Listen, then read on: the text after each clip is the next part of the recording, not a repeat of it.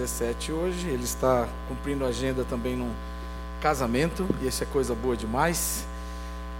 É muito ruim fazer o casamento e ter que ir embora correndo, né? É, não tem noivo que goste disso. Quer que o pastor esteja lá em comunhão também, né, gente? E o Rafa me pediu, entre aspas, né? Não precisava pedir, né? Mas se ele poderia se ausentar hoje e continuar com a família. E assim, então, ele está abençoado para estar lá. Amém?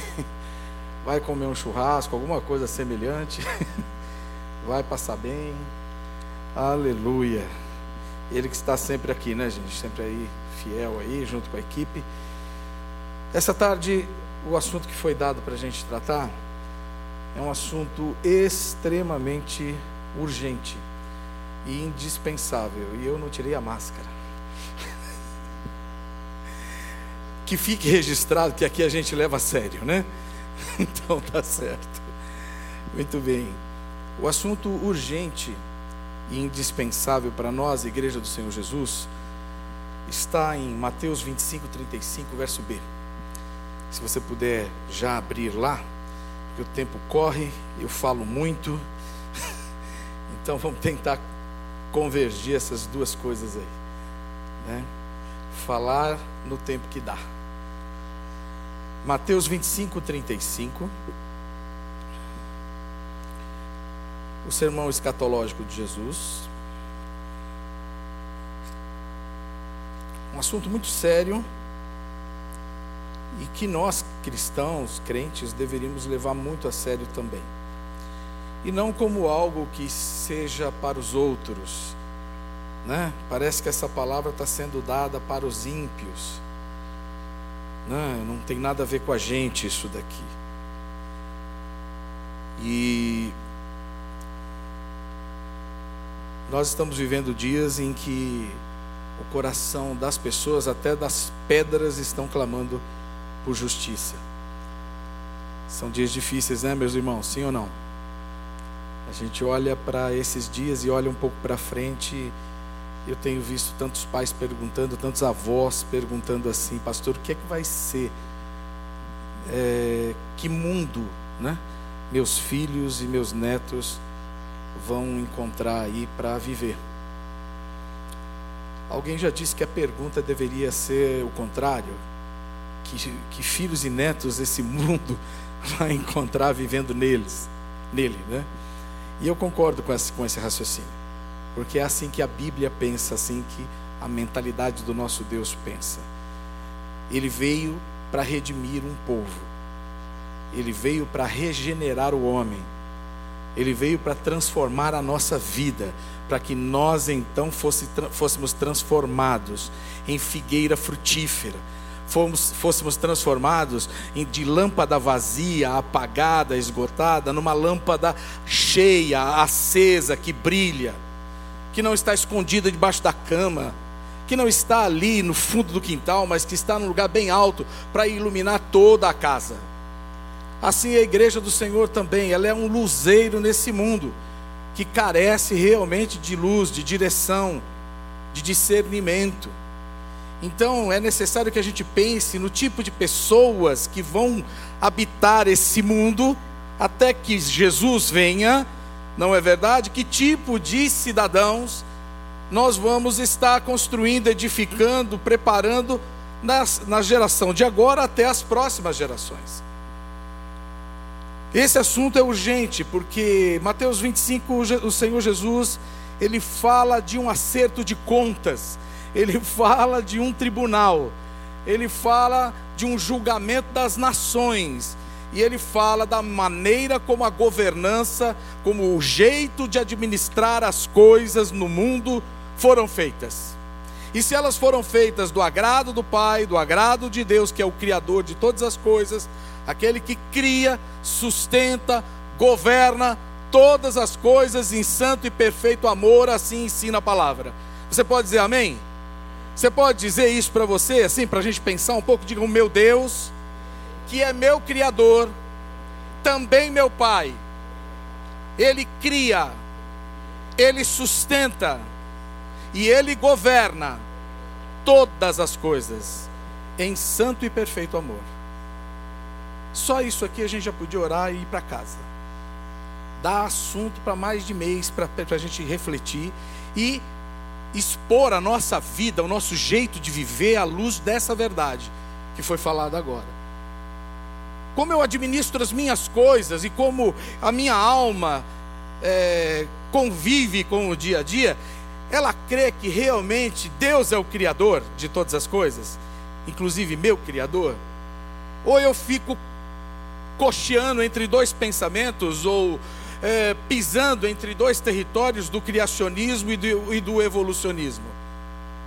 Tem hora que eu creio, venho para a igreja e declaro que o Senhor é o meu Criador, meu Salvador, mas no dia a dia bate um desespero terrível da minha alma e parece que eu fui criado pelo acaso, que eu evoluí de um ser, de um animal, não é verdade?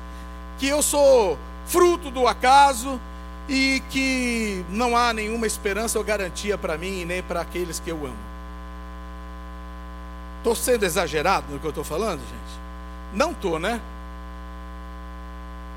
Por isso a nossa fé, de fato, ela vai definir o estilo de vida, a qualidade de vida e o futuro que nós vamos ter. A gente nunca precisou sempre, mas nunca precisou, como nesses dias, levar tão a sério as declarações absolutas que a Bíblia faz porque não haverá meio de prevalecer nesse mundo até que Jesus venha ou nós partamos para a glória. Não há nenhum meio sequer que vá sustentar nossa vida, nossa família e tudo que temos e somos e fazemos, se não for a fé. E a fé no Filho de Deus. Isso não pode fazer parte de uma de um hábito ou de um costume dominical. Não dá, gente. Sabe, não dá para viver isso só no domingo, só aos domingos, que aos sábados. Nós temos que realmente ter isso inculcado em nós e procurarmos intencionalmente viver a vida baseados nessa fé, nesta fé que alcançou o nosso coração, nessa fé revelada através de Cristo Jesus, nosso Senhor, Filho de Deus.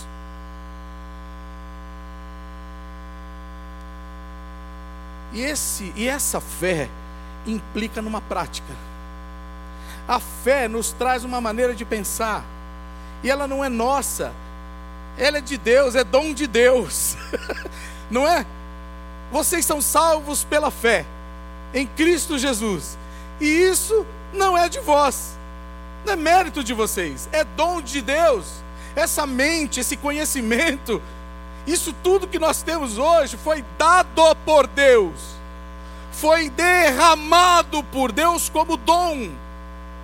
Ato da sua graça, da sua bondade nós não tínhamos nem direito de conhecer, nós não tínhamos nenhum mérito para conhecer, e nós não tínhamos nem mente para compreender.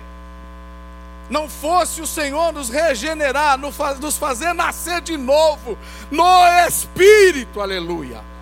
Nós nem entenderíamos uma vírgula daquilo que Deus gostaria ou quereria expressar. Então, será que você pode dar glória a Deus? Será que você pode dizer: Bendita a hora que Jesus me alcançou? Bendita a hora que eu conheci as Escrituras Sagradas? Bendita a hora que eu me tornei filho de Deus? Gente, isso é muito importante. Senão, a gente vai deixar de viver a maior e a mais poderosa verdade do cosmos para viver a maior mentira. Porque quem cocheia entre dois pensamentos, quem fica cochilando, cai lá, né? Tá assim, aí cochila, acorda já, né? Dorme criacionista, acorda evolucionista. Dorme crente, acorda incrédulo. Não dá. E ai dos nossos filhos e netos, se nós nos comportarmos assim. porque nós estaremos, com certeza, à luz até do que a ciência preconiza, do que a ciência ensina, nós estaremos gerando uma geração esquizofrênica. Uma geração sem nenhuma segurança emocional, lógica e espiritual. É sério. E isso replica nesse tema que me foi dado hoje, de Mateus 25, nos versos 35, no verso 35b. E olha o que diz aí. Porque tive fome e vocês me deram de comer, tive sede, vocês me deram de beber, eu era forasteiro ou estrangeiro, dependendo da, da sua versão. Estou lendo na NAA, que é a versão da, da Bíblia que foi né, nomeada aqui para ser no nosso texto na Igreja Batista do Povo, nova, versão, ah, é, nova Almeida atualizada. Eu era forasteiro e vocês me hospedaram. Eu era forasteiro e vocês? Fora, Venezuela! Está roubando meu emprego. Esse monte de venezuelano agora chegando no Brasil aí, roubando emprego de brasileiro, não tem nem para o brasileiro, vamos fazer agora para os venezuelanos também?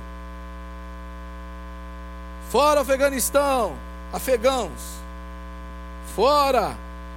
Tem um monte de infiltrado aí que vai entrar no país. Eu, hein? O Brasil vai ser o próximo país a começar a sofrer ataques terroristas.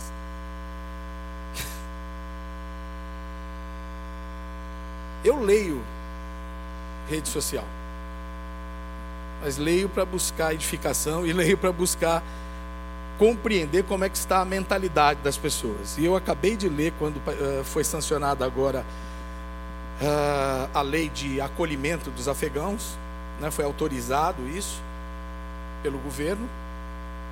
E se você pegar ali no Instagram do governo, você vai ver ali 70, 80% das pessoas dizendo fora, não faça isso.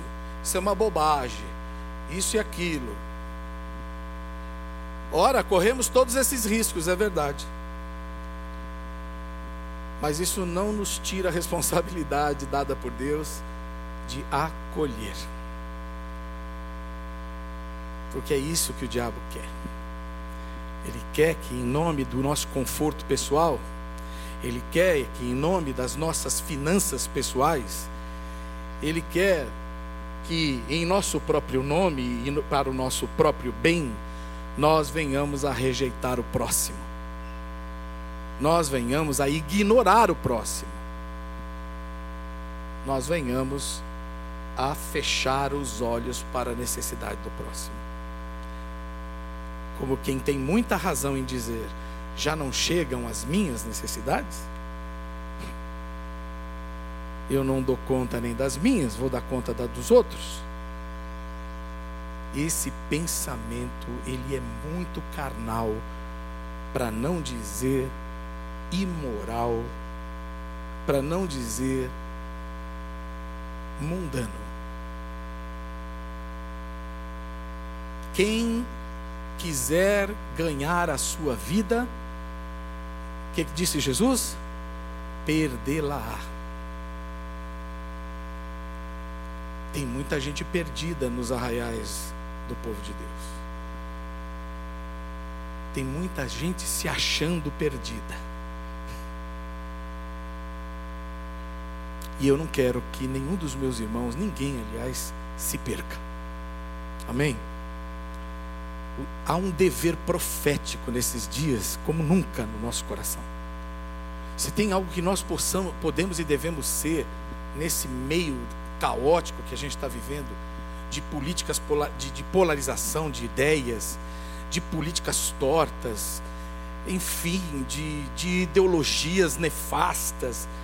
Se há alguma coisa que a gente pode e deve fazer e ser, é profetizar, sermos profetas nesse tempo. E não é profeta do eis que te digo, eis que te acho, não é? Eis que te digo o que acho. Não é, não é esse tipo, não. Porque a verdadeira profecia tem fonte. A verdadeira profecia tem origem. A verdadeira profecia tem respaldo. E ela é a palavra de Deus. ensine, eduque, oriente, aconselhe, repreenda, console através da Bíblia. E se você não sabe, apenas então chore com aqueles que choram, se alegre com aqueles que estão se alegrando. Jesus está pegando aqui nesse, nesse período aqui e está botando os limites agora das coisas que virão. Ele está dizendo que há dois tipos de pessoas, há dois tipos de grupos de pessoas. E nós, nesse final de culto aqui, nós vamos ter que nos identificar com um ou com o outro. E eu espero que você se identifique com aquele que vai viver com ele por toda a eternidade. Eu espero que você se identifique com as práticas destes que são chamados benditos, bem-aventurados de meu Pai. Mas se você por acaso está do outro lado, corre agora e muda de lado. Toma a sua decisão e sai da esquerda. Não, não pode usar isso aí, senão vão entender errado. Está vendo que desgraceira esse mundo? Você não pode usar as palavras, né? As palavras, palavra comum. Que já vão entender errado. Do lado esquerdo, daqueles dos bodes. vamos lá, vamos ao texto bíblico que não falha. Dos bodes. E passar para o arraial das ovelhas. Eu era forasteiro e vocês me hospedaram. Eu queria que vocês vissem aqui algumas informações a respeito do assunto. Será que está lá? Não está? Sim, não. Era para ligar, não liguei. Liguei. Aqui. Eu rebatizei o tema dessa tarde e dessa noite com esse tema aí, ó, um samaritano em meu caminho. Tá? Depois nós vamos fazer a conexão com eu era forasteiro e vocês me hospedaram. Muito bem.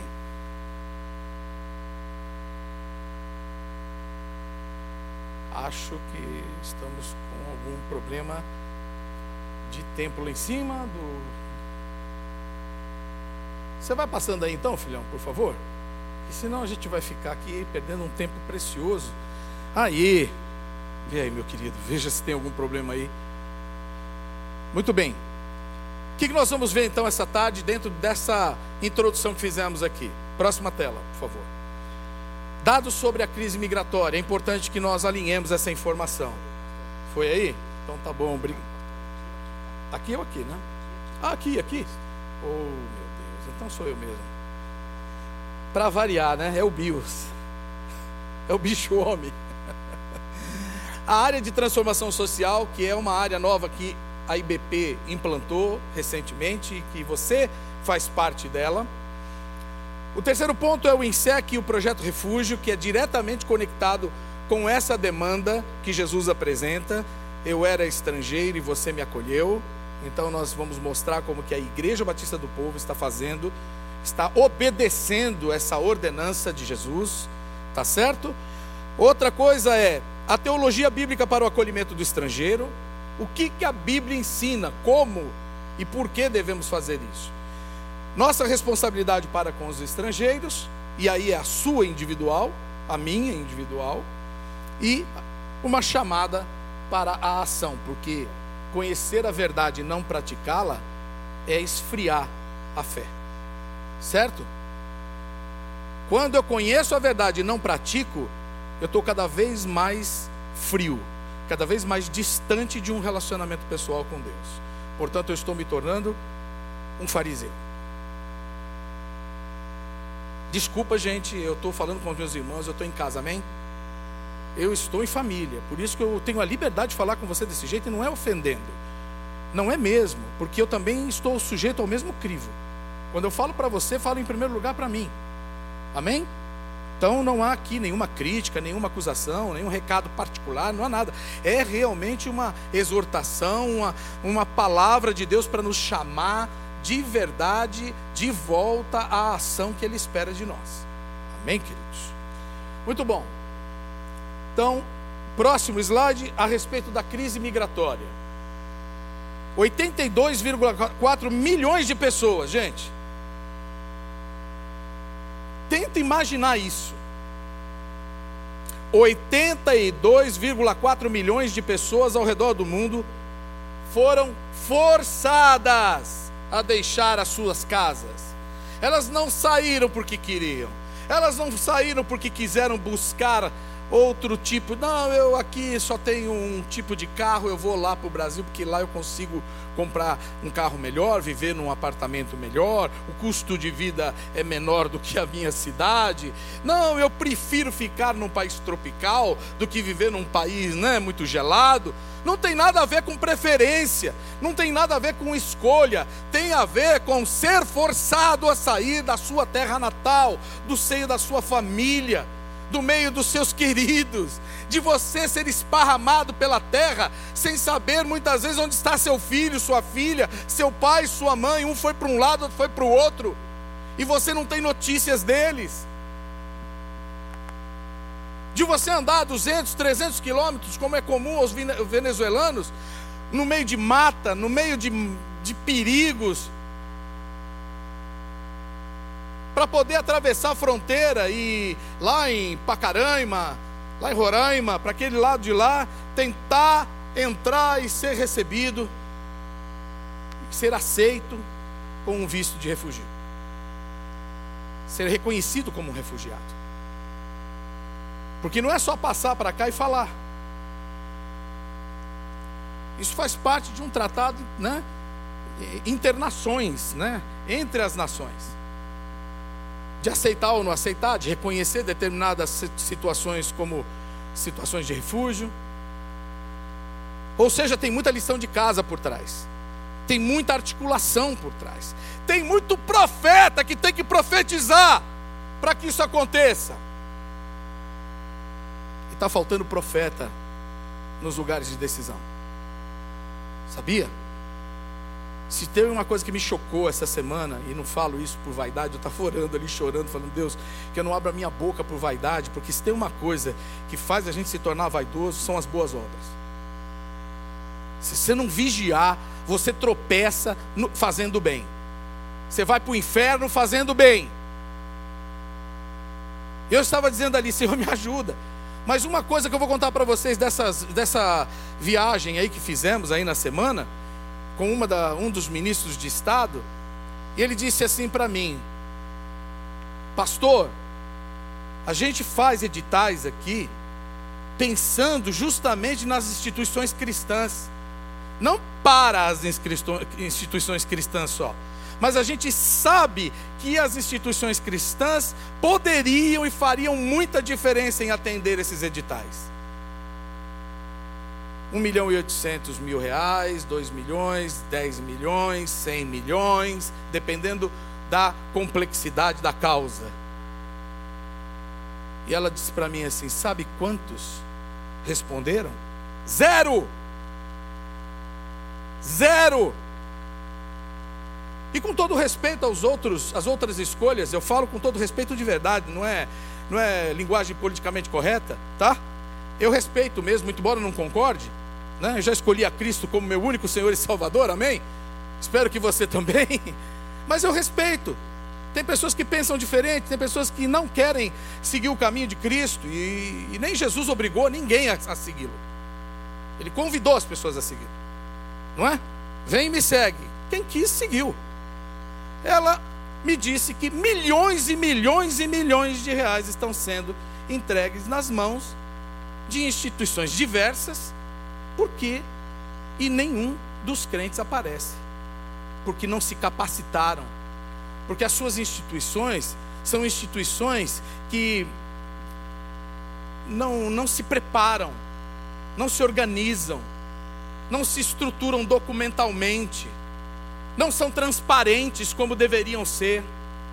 E aí chega lá quando quer responder um edital, não tem, não tem lastro para responder o edital, para participar de um projeto de solução da nação brasileira. sendo que Cristo é a resposta, sendo que a palavra de Deus é que liberta, e nós estamos dormindo num berço esplêndido, esperando para chegar no céu. E o mundo que se exploda. Pastor Jonas de manhã disse: o mundo jaz no maligno. Não quer dizer que o mundo é do maligno. O mundo está morto no maligno. Mas nós temos o espírito de vida. Nós temos a palavra que ressuscita mortos. Se tem uma justiça que funciona, e agora sim eu me refiro as ideologias, não é de esquerda, não é de direita, nem de centro. A, a justiça, a única justiça que funciona é a justiça do alto. Porque é de lá que vem o pensamento de Cristo, é de lá que vem o pensamento da igreja. Ele é o cabeça e nós o corpo. Mas nós estamos entregando para o inimigo. Isso não é problema nosso, nós vamos morar no céu, eu já estou salvo, está tudo certo comigo. Quem sabe eu vou pregar para algumas pessoas, né, Pastor Giba? Para elas irem para o céu comigo. Mas aí eu jogo lixo em qualquer lugar, aí eu desperdiço, aí eu sou consumista, compro coisa que eu não preciso, aí eu descarto tudo, tudo errado, aí eu administro o dinheiro do jeito que eu quero. Não cuido do jardim que Deus confiou ao homem do jeito que Deus quer. Aí ainda falo mal dos ambientalistas. Bom, ele abraçando a árvore vai morar no inferno. Mas pelo menos está abraçando a árvore e não está realmente destruindo, né? E a gente nem abraça nem cuida. Está vendo como está polarizado, gente? Não pode ser assim. Não pode ser assim. Essa não é a vontade de Deus. E hoje o Senhor está chamando. Não é para passear, não. Não é para andar, caminhar, não. Ele está chamando para a gente dobrar o joelho, se arrepender e começar a viver a vida que Ele sempre desejou e idealizou para nós. Pode fazer passeata, pode fazer o que você quiser. Se você continuar agindo como um carnal, isso não vai resolver nada. Isso não vai transformar sociedade nenhuma e o nosso testemunho será fraco.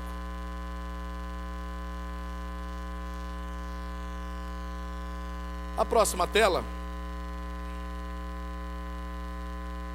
fala de 2011 a 2020, 265 mil pessoas solicitaram refúgio no Brasil.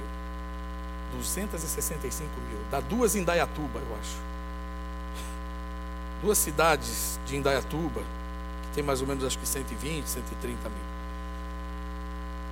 E nesse período aqui foram reconhecidos 94,3% do total de pessoas refugiadas. Ou seja, o Brasil recebeu, deixou entrar. E aí, para essas pessoas que entraram? Que estilo de vida ou que qualidade de vida elas estão tendo? Elas têm direito e acesso a todos os direitos que nós temos também como brasileiros. Está garantido para ela todos os direitos, iguaizinhos. Graças a Deus por isso, amém? Porque isso é, isso é bíblico. A gente tratar o estrangeiro em nossa terra como se ele fosse um nascido entre nós. Ou seja, eu não vou olhar para ele como um ser de outro planeta. Eu não vou olhar para ele como um extraterrestre, né? Como um estranho. Eu vou olhar para ele como alguém que foi, como se tivesse nascido aqui na nossa terra.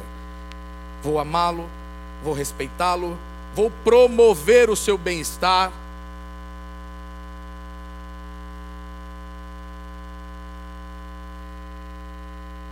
Voltou aí, não voltou?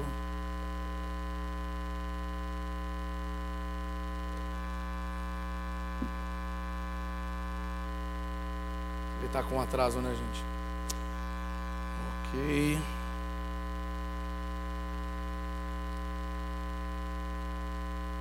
Ah. Estou com a coisa do alto para cima. Esse negócio, eu estou evitando direita e esquerda. Você vê como uma coisa entra, gente. Quando ela entra, ela fica. Muito bem, eu vou passar esses aqui, que essas informações foram dadas já. Mas no ano de 2020, olha, quase 30 mil imigrantes solicitaram refúgio no Brasil. 60% venezuelanos. Aí eu estou para cima de novo. E desses, foram reconhecidos 96,6% foram reconhecidos como refugiados. Ou seja, o Brasil entendeu que o que está acontecendo na Venezuela é imoral, é insano, é desumano. Vocês estão entendendo?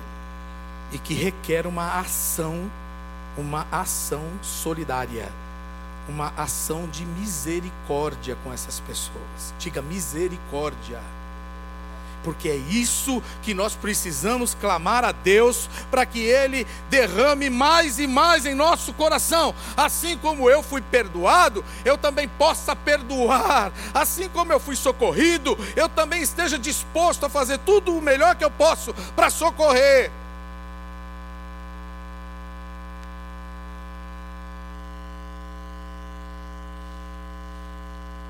A área que está hoje cuidando disso na igreja, portanto, ela, ela foi denominada né, área de transformação social.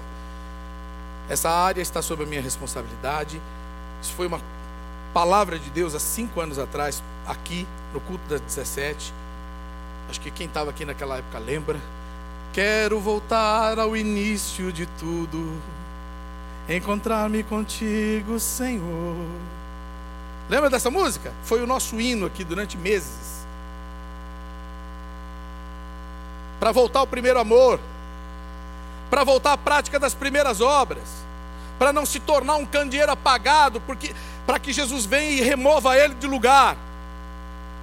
Que lâmpada apagada só serve para ocupar espaço.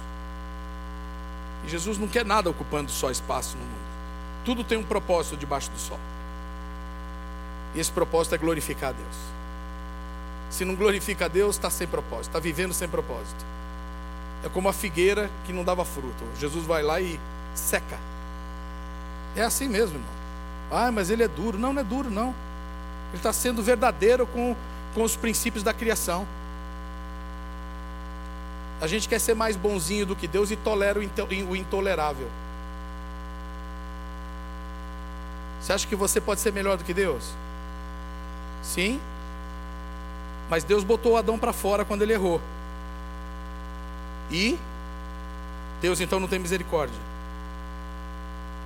Não, ele pôs para fora, mas já tinha dado a porta de entrada de volta. E aí compete ao homem decidir em que lugar ele quer viver, de que lado ele quer estar, como eu falei.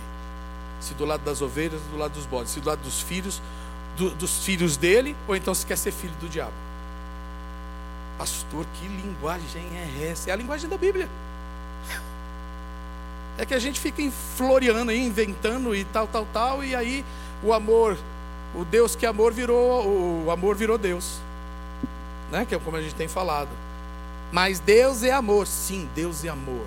1 Coríntios 13, tudo suporta, tudo crê, tudo espera, nada pede em troca. Está disposto a amar desse jeito? Esse é o amor de Deus. Agora, o amor sensual, o amor profano, esse amor aí mundano, isso daí não vai habitar os céus, não. Esse tipo de amor está lá embaixo, não está lá em cima, não. Essa área de transformação social, ela, ela tem o compromisso de trazer esse, tipo de mensagem aqui que eu estou trazendo hoje, irmãos. Amém?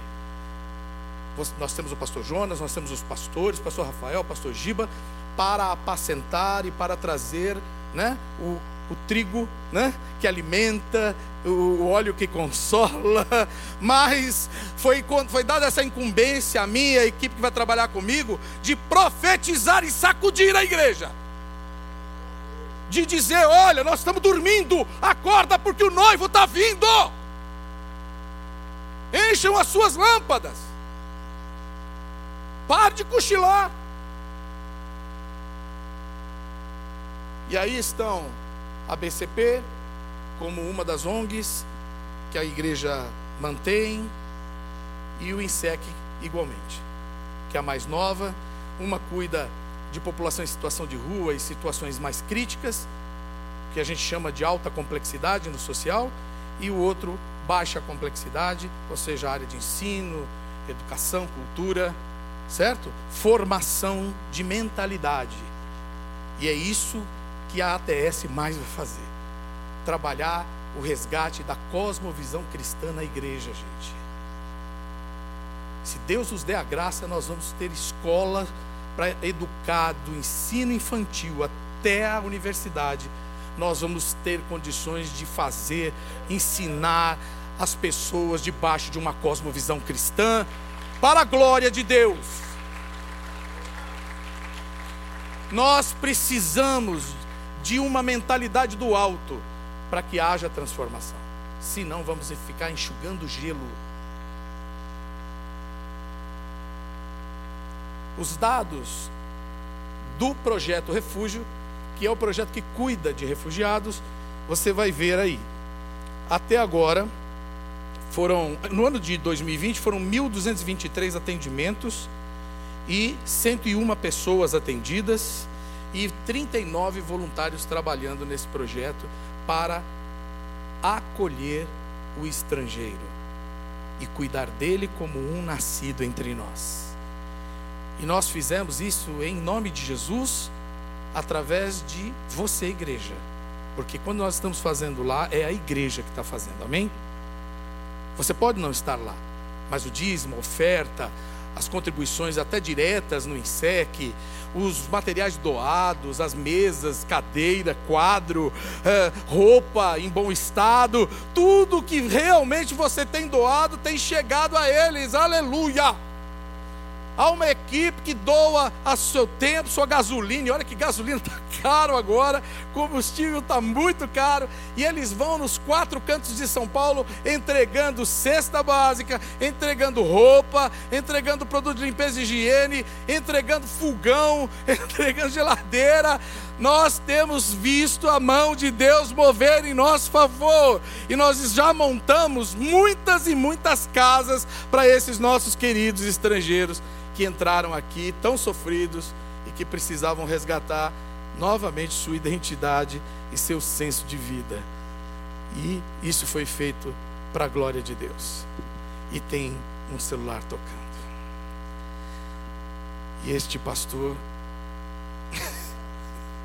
dá uma desligada nele aí, o enfia embaixo de uma almofada aí. Isso foi em 2020. Vamos ver 2021. 2021, já temos atendido 177 pessoas. Aqui são alunos, tá? Multiplica mais ou menos por três e você vai ter aí uma ideia do, do público atendido indireto. Que esses são os que estão matriculados na, uh, no, no programa. Eles têm família, às vezes tem gente morando com eles. Ok, voluntários 47. Opa, aumentou, né? Aumentamos o número de atendidos, aumentamos o número de voluntários e também os atendimentos pularam de 1223 para 1652. Aleluia! Pandemia! Pandemia! Uma, uma série de obstáculos no caminho. Um monte de gente dizendo não faça nada. E o Senhor nos deu a graça, nos cobriu, nos guardou e nós fomos lá e continuamos a fazer. E a igreja do Senhor tem feito o trabalho. E sabe quem está recebendo a glória? Jesus está recebendo a glória. É, não dá para trazer os vídeos todos aqui, mas a gente vai trazendo aos poucos. Destes estrangeiros que estão recebendo esses cuidados, como eles veem esse cuidado.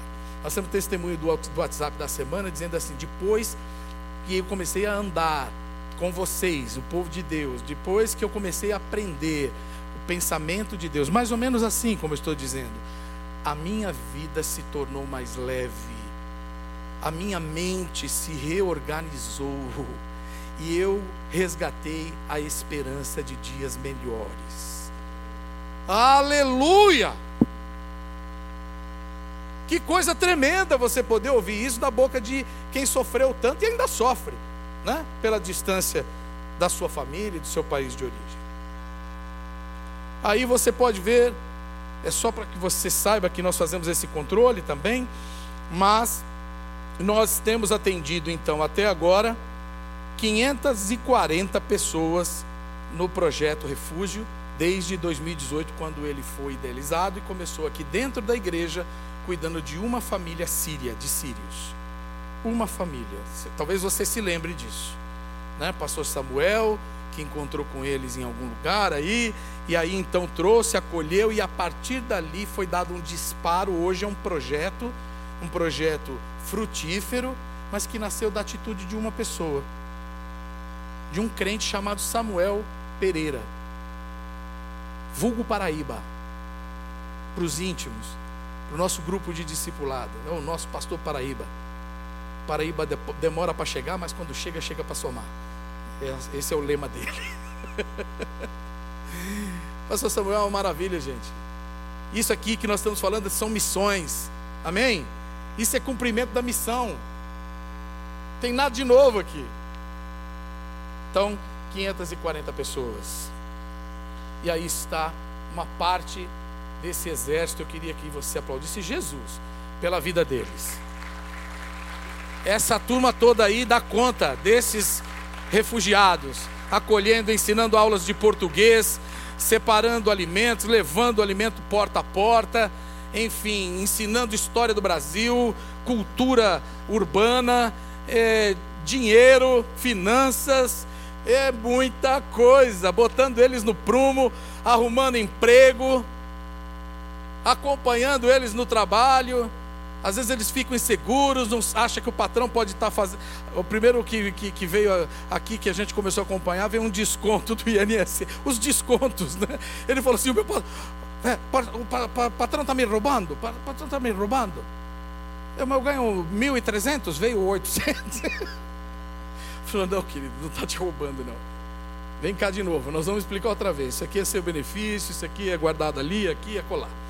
Né? É alto mesmo.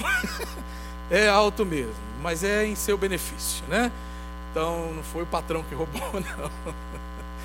Então esse acompanhamento tem feito com que 90% quase deles estejam empregados e mais ou menos 80% estejam firmes há mais de um ano no emprego. É maravilhoso isso, né, gente? É lindo demais. Muito bem, então agora eu vou direto ao ponto, no sentido de falar para você a respeito de um samaritano em meu caminho. Eu vou fazer uma releitura né, de Lucas 10, que eu quero que você abra lá também. Nós estamos pregando, irmãos, amém? Eu espero que você tenha entendido isso. PowerPoint, relatório, números, mas isso aqui está totalmente dentro do contexto da missão.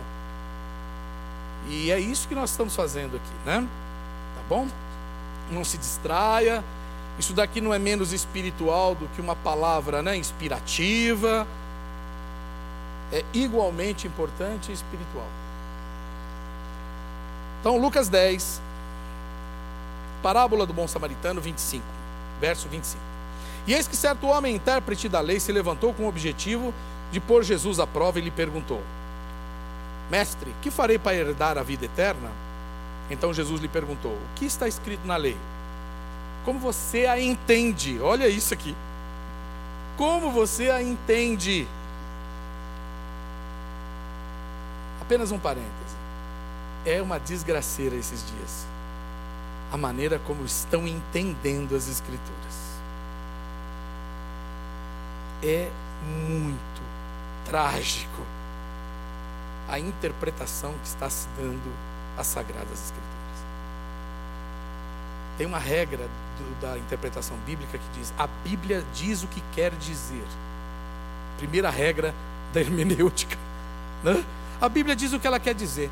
Ah, eu acho. Não, não, ela disse isso mesmo, é. ah, aquele que não crê está condenado. Não, veja bem, esse condenado aqui no grego é. Não, está condenado. Vai morar com o capeta.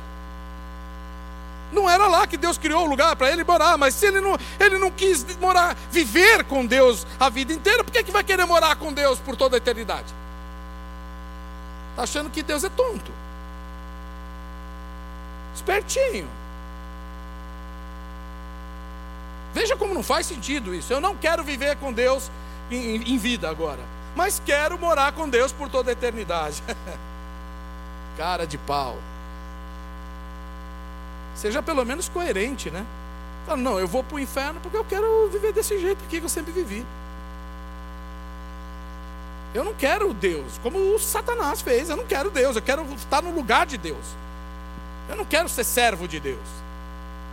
E pronto. E Deus criou o inferno para Satanás e seus anjos, diz a Bíblia. O homem entra lá porque é um bicão, intruso, atrevido e burro. Desculpa aí.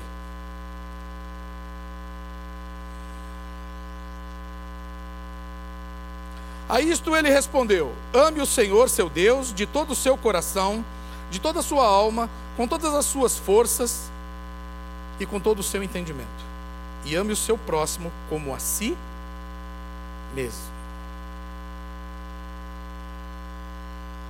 Ame o seu próximo como a si mesmo.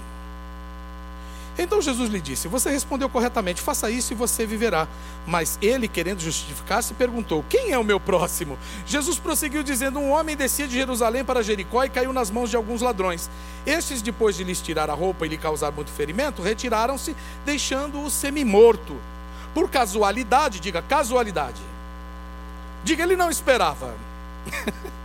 casualidade, um sacerdote estava descendo por aquele caminho e vendo aquele homem, passou de largo falou, deve estar morto. E como judeu eu não posso tocar em morto. Era a lei. Passou de largo. De igual modo, um levita descia por aquele lugar e vendo-o passou de largo. Falou, ih, eu estou atrasado para o culto. Vou chegar atrasado para o serviço. Está no meu turno. Então eu tenho que correr. Deixa para lá, alguém vai cuidar dele. Certo samaritano que não era gente, que era impuro, que era uma raça miserável, cuja oração do judeu daquela época era graças a Deus porque eu não nasci nem mulher, nem cachorro, nem samaritano. Para você ter uma ideia de como o judeu daquela época via o samaritano. Uma raça impura que seguia o seu caminho, passou perto do homem e, vendo-o, compadeceu-se dele. E, aproximando-se, fez curativos nos ferimentos dele, aplicando-lhe óleo e vinho.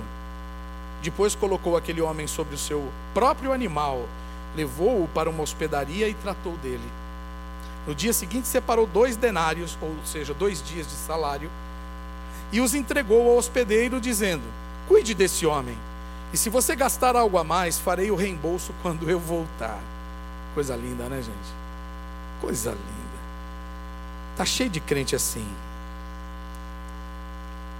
Então Jesus perguntou: Qual destes três lhes parece ter sido o próximo do homem que caiu nas mãos dos ladrões?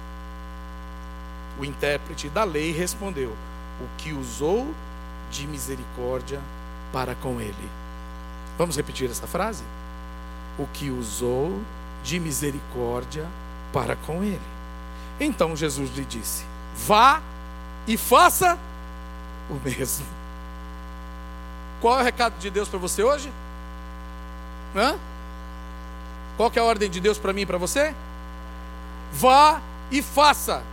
E faça do mesmo jeito que ele ensinou aqui.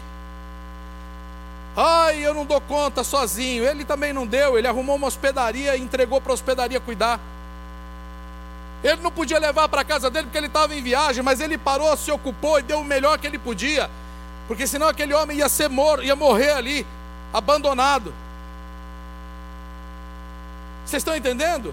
Ele pegou, limpou esse homem, ele pegou e deu ali curou suas feridas, pelo primeiros socorros, vamos chamar assim, fez os primeiros socorros, botou no animal dele. Ele não quis ser um super crente herói para chegar lá e dizer: Olha, eu carreguei um quilômetro esse homem nas minhas costas. Tira uma foto aqui para aparecer. Ele botou no animal, que reconheceu que não conseguiria carregar aquele homem muito longe. Pôs no animal, chegou numa hospedaria, disse: Olha, cuida dele, por favor, está aqui já adiantado o pagamento acho que dois dias deve dar para ele se recuperar. Mas se você gastar mais do que isso, eu vou passar aqui na volta, você me diz quanto mais eu devo. Ele investiu o recurso financeiro, Ele não parou de negociar, ele não parou a sua vida por causa disso. Ele foi lá, fez o que tinha que fazer do seu trabalho também, né? ganhou o seu salário, o seu dinheiro que ele tinha que ganhar na volta, retribuiu, distribuiu, compartilhou um pouco do que ele tinha. Vocês estão entendendo, gente? Isso aqui não é teologia franciscana, não, e nem teologia de prosperidade. Joga fora essas duas coisas, porque nenhuma delas é teologia bíblica. Muito embora seja bonito, né? A franciscana é mais bonita. Mas ela não é uma teologia bíblica. Assim como teologia da prosperidade também não é. O que a Bíblia diz a nosso respeito é que nós todos fomos criados por Deus a sua imagem e semelhança. E foi nos entregue a terra para nosso governo, para que nós cuidássemos dela. Diga cuidar da terra. Diga cuidar da terra, segundo os interesses do, do Criador. Ah, e faz diferença. Cuidar da terra segundo os interesses do Criador, para que a glória seja toda dele, que quando eu vivo da maneira como vivo e o que eu faço na terra, dê de fato glória a Deus que está nos céus, o meu Pai. Era isso que Adão tinha que ter feito, mas pisou na bola, né? Feio. Quis fazer do seu jeito. E quantos, quantos hoje, mesmo se denominando crente, estão seguindo o caminho de Adão? O primeiro. E não o do segundo Adão, que é perfeito, que é espírito vivificante, que é o modelo de ser um verdadeiro filho de Deus. Do jeito que ele faz, eu devo também fazer. Por isso ele está dizendo: vai e faça você também da mesma maneira. Ele está ensinando aqui. Essa parábola é um ensino de Jesus. E o tremendo é que ele chama o samaritano de próximo. Aí era para deixar, todo judeu, amor, não todo não, mas a maioria dos judeus da época endemoniado. Falar que um samaritano era próximo de um judeu era muito difícil de engolir. Porque a cosmovisão, a maneira de ver o mundo e as coisas ao seu redor era muito, muito, muito religiosa e não espiritual. Era uma maneira religiosa e não santa. E a pior coisa do mundo é você ser um religioso e não ser santo. A religião que não é santa, ela mata, ela destrói, ela desvia, ela gera ódio, repulsa. Ela não transforma, ela não regenera. Paulo chega a dizer uh, aos Colossenses, se eu não me engano, não, não, aos Coríntios ele fala, né? Segunda Coríntios, que ele fala assim, ó, não toques, não manuseis, não, não isso, não aquilo. E aí ele fala assim, olha, todas essas coisas têm aparência de santidade, mas não têm eficácia nenhuma contra o pecado. Não vence o pecado. O que vence o pecado é a verdadeira conversão, dependência de Deus, total de Deus e a apropriação dos méritos de Cristo conquistados na cruz. Porque lá ele levou sobre si os nossos pecados, as nossas dores, as nossas feridas e toda a imundícia que estava sobre nós. Quer ver o diabo ficar endemoniado? É você pecar, e logo depois que você pecar, tua alma dói, grita, chora e fala: Meu, como é que eu fui fazer isso com meu Deus, com meu Pai? Aí você vai para o canto, dobra o joelho. A hora que você dobrou o joelho, o diabo fica doido. Porque ele falou: agora ele não volta mais para Deus. Agora, agora eu ganhei. Agora ele vai se sentir um lixo. Ele vai se sentir um podre. E não vai pedir perdão. Ele vai estar com vergonha de Deus. E não vai comparecer na presença de Deus. Aí você vai lá e diz: Senhor, perdoa-me, porque eu sou pecador. E aí você sai dali justificado. Aí você sai dali justificado, porque Deus olha para você como Ele olha para o filho dele. Ele olha através de Jesus, vê tudo que Jesus sofreu e pagou por causa do meu e do seu pecado. E a gente anda com o dedão apontado para os outros, né? Ah, tá aí caído na rua porque é vagabundo. Tá vendo? É um bebum. É um bebum. Se quisesse mudar de vida, mudava.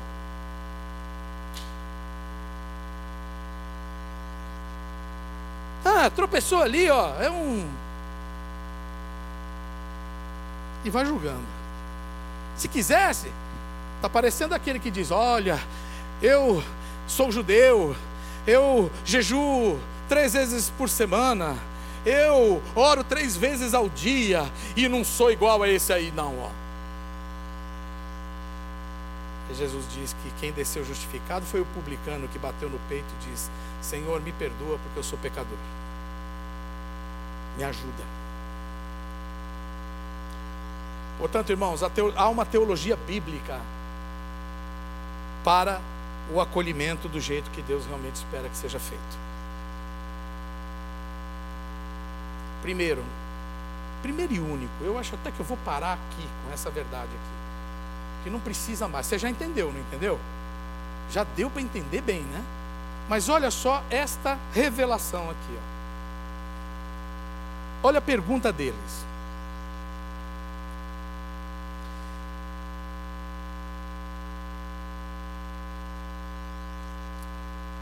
Ele estava dizendo aqui, olha, mas ele querendo justificar-se, verso 29, ó. Ele acertou, falou a lei, né? O camarada lá, o, o, o doutor da lei, o intérprete da lei, falou tudo certinho. Então Jesus disse, né? Você respondeu corretamente, faça isso e você viverá. Aí ele diz, mas ele querendo se justificar, perguntou: Quem é o meu próximo? Diga, pergunta errada. pergunta errada. Você pode dizer isso? Quem é o meu próximo é uma pergunta errada. Qual é a pergunta certa? É a que Jesus faz. Verso 36. Então Jesus perguntou: Opa, presta atenção. Cale-se toda a terra. Qual desses três lhe parece ter sido o próximo do homem. Gente, eu acho fantástico isso aqui. Parece a mesma coisa, mas não é. É que nem muito crente também por aí. Parece, mas não é. Porque ele está fazendo a pergunta do jeito errado. Se ele faz a pergunta do jeito errado, ele só vai, responder, vai receber resposta errada. Se não for Jesus para estar tá no caminho dele e corrigir a visão dele, ele vai andar no erro. Como está dito aqui, esse homem fez uma pergunta para se justificar. Ele não queria, ele não queria saber nada.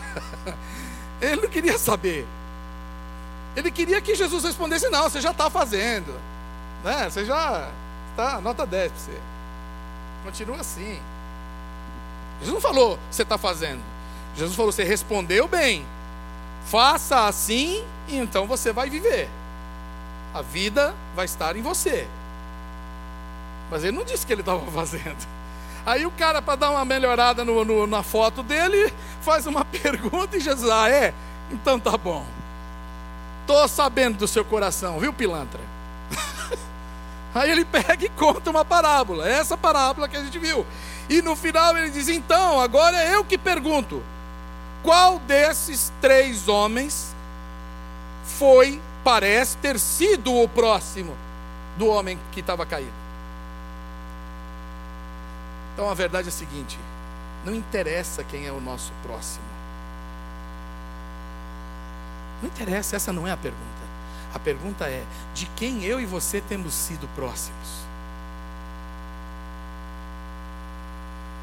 Porque samaritano todo dia cruza o nosso caminho.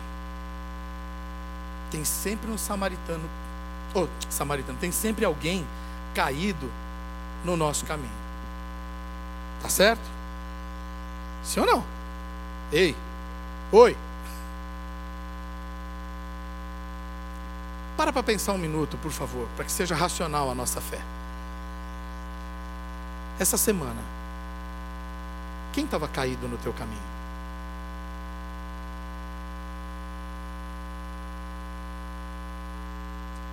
E o que, que você fez? Porque é isso que está em questão aqui.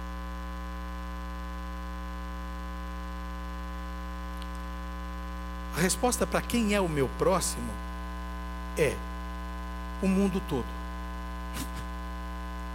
Todo aquele que estiver diante de você é seu próximo. Seja ele quem for. Grego, judeu, samaritano, brasileiro, venezuelano, haitiano, afegão, ex-ISIS. Mas até eles, sim.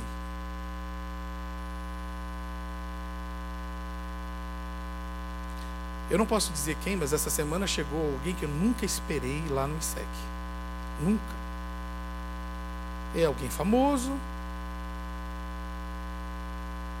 Está muito em evidência ultimamente. E eu achei estranho. E antes dele vir ou chegar, estava até atrasado, demorando. Eu disse, Senhor, se realmente for a sua vontade, se tem algum propósito que eu seja próximo para ele, né? Eu seja o próximo dele, né? Ele vai chegar atrasado, mas vai chegar. Mas se isso de fato é algum tipo de armadilha, ou, ou distração, ou ocupação de tempo, roubo né, de tempo do Senhor, enfim, o Senhor é dono de tudo, dono do tempo, dono de tudo aqui, da minha vida.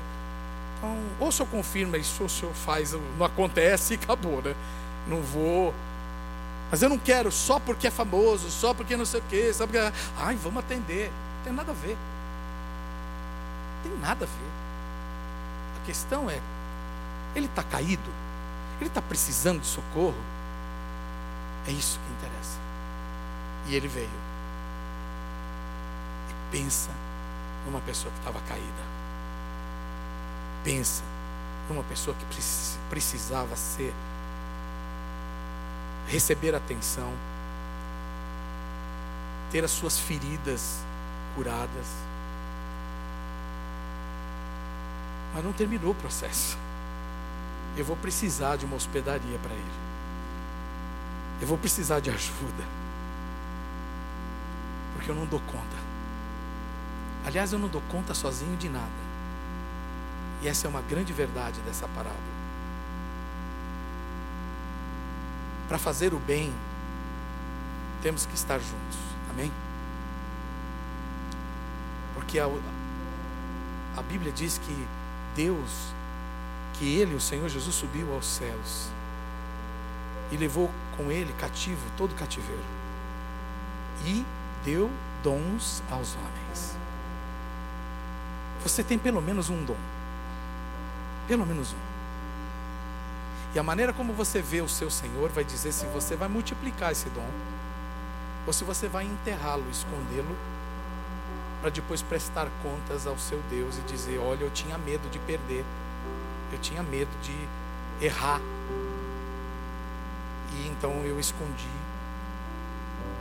porque eu sei que o Senhor é um Senhor severo, o Senhor é um Senhor justo. O Senhor não erra na sua justiça, então eu não queria correr o risco de fazer, mas fazer alguma coisa errada. Isso é a maior bobagem que a gente tem na mente da gente. Quem é que habita em nós? Quem? Através do Espírito Santo? O Espírito Santo é o guia da igreja e ele vos guiará em toda a verdade. Sim? Jesus disse: Eis que estarei convosco todos os dias até a consumação dos séculos. Você está abandonado?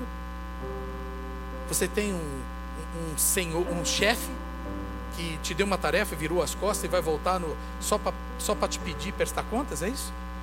Ou ele está acompanhando você todos os dias, está do teu lado? E quando você está fraco, ele te fortalece. Quando você está caído, ele te levanta. Quando você erra, Ele te ajuda, Ele te corrige e te perdoa e diz: segue em frente, meu querido. Continua a jornada.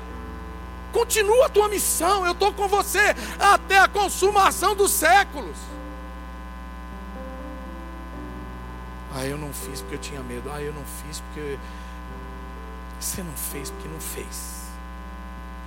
porque você quis ganhar a sua vida. Todo aquele que perde ou dá a sua vida, né? por causa de mim, achá-la para a vida eterna. Quero que você fique em pé e ore comigo agora, por favor.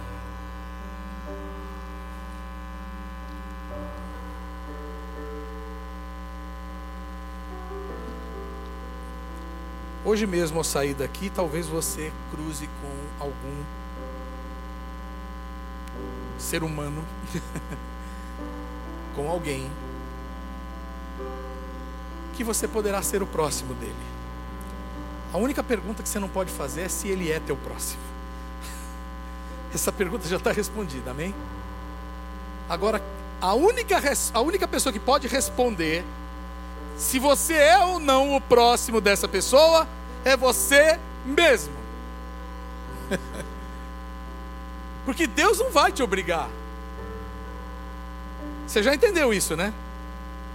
Mas haverá um dia em que Ele vai colocar diante de nós e pesar na balança, sim. Nós que dissemos que éramos cristãos, que fizemos isso, isso e aquilo e aquilo outro em nome dEle. E Ele que sonda os corações e sabe das verdadeiras motivações do coração, vai dizer: Lamento, eu não te conheço. Porque quando você fez, você ainda fez só para você. Você fez para aliviar sua culpa, você fez para aparecer na foto, você fez para porque você achava que você ia ser salvo através das obras. Você fez, fez pelos motivos errados. Faça, porque você foi, eu vou dizer até agora, recriado, né? Porque Jesus nos recriou e devolveu o nosso destino de imagem e semelhança do nosso Pai.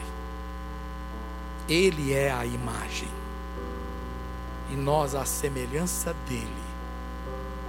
Nós vamos fazer todas as coisas porque somos somos, somos feitos e refeitos por Ele, para andarmos nas boas obras.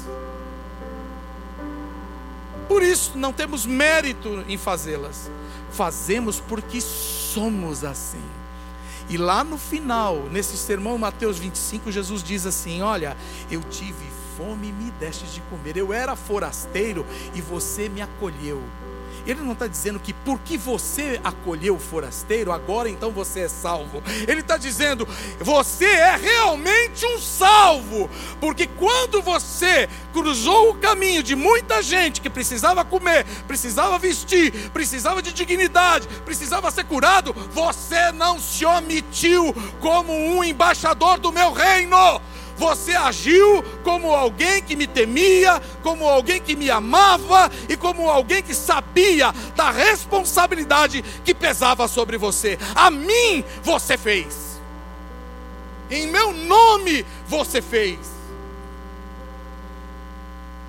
Ou seja, boas obras não salvam, mas elas revelam de verdade, de verdade, a natureza daqueles que são salvos.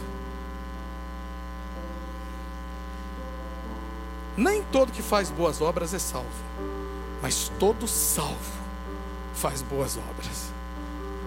Então, se você está na igreja, se denomina filho de Deus e não, e não pratica as primeiras obras, se você não é piedoso, não é misericordioso, se você não é generoso, então você precisa questionar sua conversão. Não sou eu que estou julgando. Você tem alguém que diz, e naquele dia, o rei dirá às nações. Diga, o rei, Jesus glorificado, majestoso, como nós cantamos aqui, em seu trono, ele vai dizer: Ei, para que lado você agora vai, hein?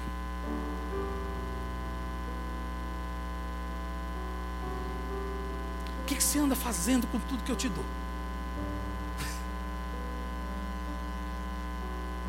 Como que você está vivendo e para quem que você está vivendo com tudo que você tem e é? E quem está recebendo a glória de tudo isso? Pai, no nome de Jesus. Essa é a tua palavra, Senhor. E eu a aceito mais uma vez, porque preguei para mim também. Ela é a verdade. E a tua palavra diz que conhecereis a verdade e a verdade vos libertará. Talvez muitos de nós nessa tarde precisemos ser libertos. Libertos do engano, da mentira, da falsa da religiosidade, que é uma falsa fé. Precisamos ser libertos, meu Deus, da justiça própria. Essa que é meritocrática, puramente meritocrática, não há graça nenhuma nela. E o Senhor, todos os dias, tem renovado Sua graça sobre mim e sobre cada um de nós que está aqui. Se o Senhor nos condenasse por cada pecado que cometemos, nós teríamos as nossas igrejas totalmente vazias. Mas graças a Deus por nosso Senhor Jesus Cristo, que nos dá a vitória pelos méritos dele mesmo na cruz e nos renova dia a dia a imagem e semelhança do Pai. Cada dia somos mais parecidos contigo, Senhor. Cada dia estamos mais perto do teu plano perfeito. Assim como é a vereda do justo, que é como o romper da aurora, que vai brilhando mais e mais, até ser dia perfeito. Assim é a nossa caminhada contigo também. Fortalece-nos nessa tarde, Senhor. Remove todo o engano de nossas mentes. Remova, Senhor, toda falsa humildade, toda falsa piedade. Remova as motivações erradas do nosso coração. Senhor, nós queremos ser em primeiro lugar e não fazer. Nós queremos ser como tu és. Nós queremos ser filhos de Deus, adotados na família da fé. Nós queremos fazer as obras que o Senhor faz, porque nós temos uma nova natureza, Senhor. Não estaremos forçando nada, só estaremos dando os frutos que vêm daquele que nasceu de novo em Ti. Não será na força do nosso braço, não será, Senhor, por mérito nenhum nosso, mas vai fluir como rios de água viva como aquela árvore que é plantada junto a ribeiros de águas, cuja folhagem não murcha, e na hora certa dá o fruto, assim somos nós que nascemos do Espírito. Eu quero abençoar os meus irmãos por uma semana muito, muito diferente, e a partir dela, Senhor, haverá, eu creio, eu creio que se cada um de nós te obedecermos, te amarmos e te obedecermos, nós vamos ver uma revolução nesse país. Nós vamos ver a voz profética do Senhor ecoando nos quatro cantos de São Paulo, nos quatro cantos desse Brasil, dentro de cada compartição de cada casa de leis, nós veremos a palavra que liberta sendo anunciada e haverá transformação social. Haverá transformação social. O Evangelho vivo, por causa das obras de justiça, que são totalmente direcionadas pelo Teu Espírito, Senhor, no poder da Tua palavra. Agora, Senhor, se houver alguém aqui entre nós que ainda esteja vivendo, Senhor, vivendo, andando os seus próprios caminhos, como ovelha sem pastor, como filho sem pai, filha sem pai, como alguém que ainda está andando segundo o seu próprio, o curso do seu próprio pensamento. Eu conclamo que haja conversão hoje aqui, Senhor. Nós precisamos parar de andar os nossos próprios caminhos e nos convertermos aos caminhos do Senhor. É parar de ir na direção que estamos indo e voltar agora os olhos para Ti e seguir o Senhor como nosso bom pastor. Aceitar que nós não sabemos coisa nenhuma E que o Senhor é o caminho, a verdade e a vida. E que nós não vamos chegar ao Pai se não for através de Ti, Senhor. É tão clara essa tua mensagem. Quem tem ouvidos, ouça. E se houver aqui alguém que tem ouvidos para ouvir essa mensagem, e que já entendeu que precisa, Senhor, nada disso vai ser possível fazer se essa pessoa não tiver a Cristo como seu Senhor e Salvador. Se ela não for dependente de Deus, porque é só na graça do Senhor que podemos cumprir e fazer essas obras. E se estiver alguém aqui assim, Senhor, eu quero ser o próximo dele hoje. Porque a tua palavra diz que sem Cristo, sem Deus, estamos caídos, perdidos como ovelhas sem pastor. Se tiver alguém aqui hoje, Senhor, eu quero me oferecer a ser o próximo dessa pessoa e ajudá-la a se levantar e a andar uma nova vida com Jesus, para a glória do Pai. Amém. Se você está aqui, meu querido, você se identifica com esse apelo, com essa oração, dizendo: Eu preciso de Jesus, eu nunca fiz um convite, eu nunca pedi isso, Senhor, entra no meu coração, na minha vida. Eu quero me render, eu quero me entregar, eu quero ser um discípulo de Jesus. Você pode levantar a sua mão e eu vou orar com você e por você. Vou fazer como a parábola. Vou estender as minhas mãos em teu favor, vou te ajudar nessa caminhada. Nós, pastores, nós, a igreja, vamos te ajudar a caminhar para que a tua caminhada seja vitoriosa, seja abençoada e cumpra um propósito divino. Se você estava longe, ou se você achava que era crente, mas nem era, e agora se deu conta de que precisa realmente se converter, você pode também se apresentar diante de Deus. Nós não estamos aqui para julgar ninguém. Você já entendeu isso? Nós estamos aqui para ajudar, não para julgar. Você está aqui? Quer fazer a oração de entrega? Quer se reconciliar com Cristo? Levante a sua mão, por favor. Não fique escondido aí em cima na galeria, aí onde você está, aí você em casa. E se você em casa tem esse desejo, ore assim. Se você aqui tem esse desejo, ore assim. Senhor Jesus, muito obrigado pela tua palavra. Eu a ouvi, eu entendi, eu preciso do Senhor.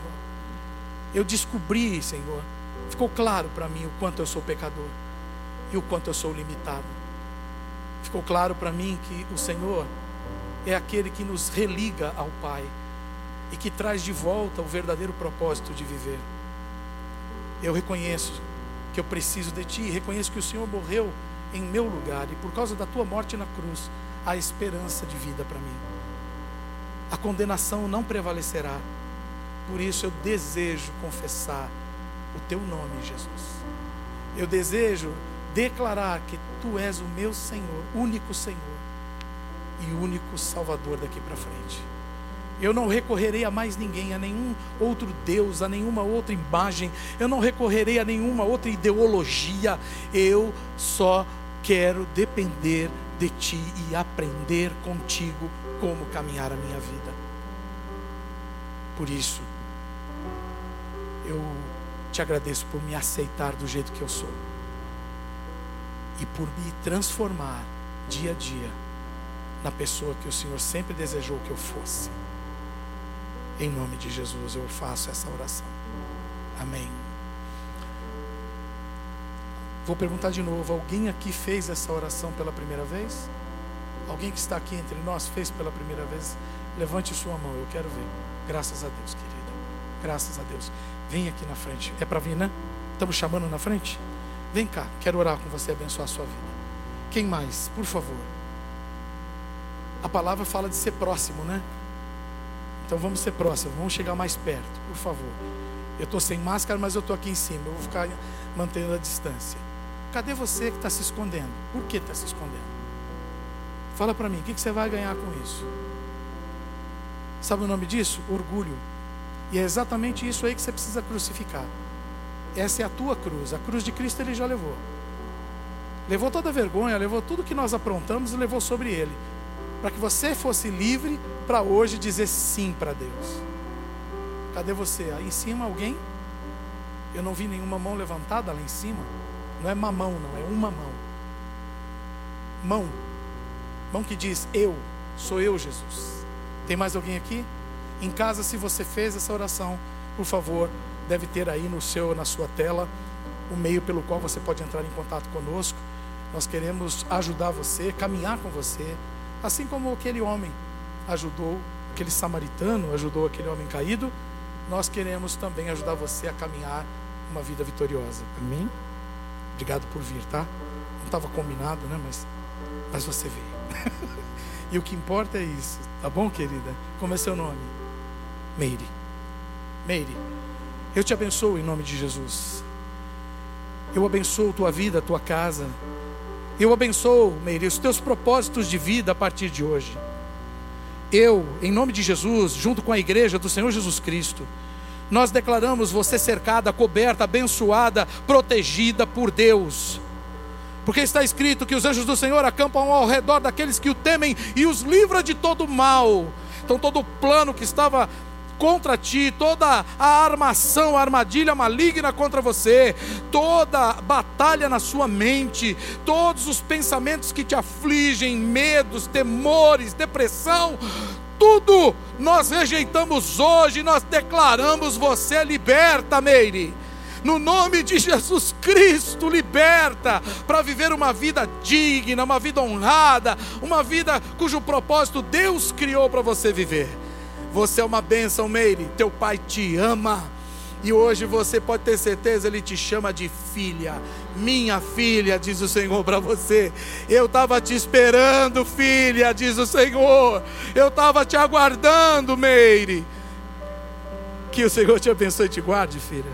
Proteja a tua vida e te dê a paz todos os dias no teu coração. Olha lá para trás e vê a família que Deus já te deu, ó. Olha que coisa mais linda, Meire. Por favor, Miriam, ajuda a Meire. Levante as suas mãos ao alto, por favor. Feche seus olhos. Vamos orar agora com poder. Uma oração de consagração para essa semana. Vamos, vamos ser instrumentos de Deus para ser próximo dos outros. Vamos começar a saquear o inferno. Porque esse ano está sendo dito que essa é a década da evangelização. Irmãos, evangelizar é proclamar Jesus como o rei absoluto. Não é oferecer um banco da, um espaço no banco da igreja. É você chegar e falar assim: olha, o reino de Deus já veio. Uh! O reino de Deus está entre nós. E você pode viver ele agora mesmo. Levante a sua mão e comece a orar, querido. E faça, ore e peça a Deus. Faça de mim um instrumento, Senhor. Faça de mim um instrumento, Senhor. Abra minha boca, Senhor. Eu, tenho, eu sou tímido. Faça como o Senhor fez com Moisés. O Senhor usou a boca de Moisés para ser um profeta ali no Egito contra Faraó. O Senhor mudou a, a, a situação, o status do seu povo no Egito, pela boca de um homem que ousou falar em teu nome. Senhor, levanta, levanta esse povo na oração. Boa, Senhor, ponha o teu espírito, o sopro do Senhor e restaura a fé. Aviva a tua igreja, Senhor. Aviva a tua igreja, Jesus. Nós queremos que tu estejas aqui comandando este povo, teu exército. E o que o Senhor disser será feito e faremos com alegria e devoção, Senhor, para a glória do Teu nome, só do Teu nome. Tudo que acontecer, tudo que realmente de bom houver, será para que as pessoas digam: glória a Deus, glória ao Pai, glória ao Filho, glória ao Espírito Santo, aleluia! Aplauda o Senhor, queridos. Vá em paz. Que Deus abençoe o seu restante de dia, esse feriado. Seja santo ao Senhor. Terça-feira, 20 horas aqui em oração, hein, povo? Vamos orar pelo Brasil, 20 horas na terça-feira.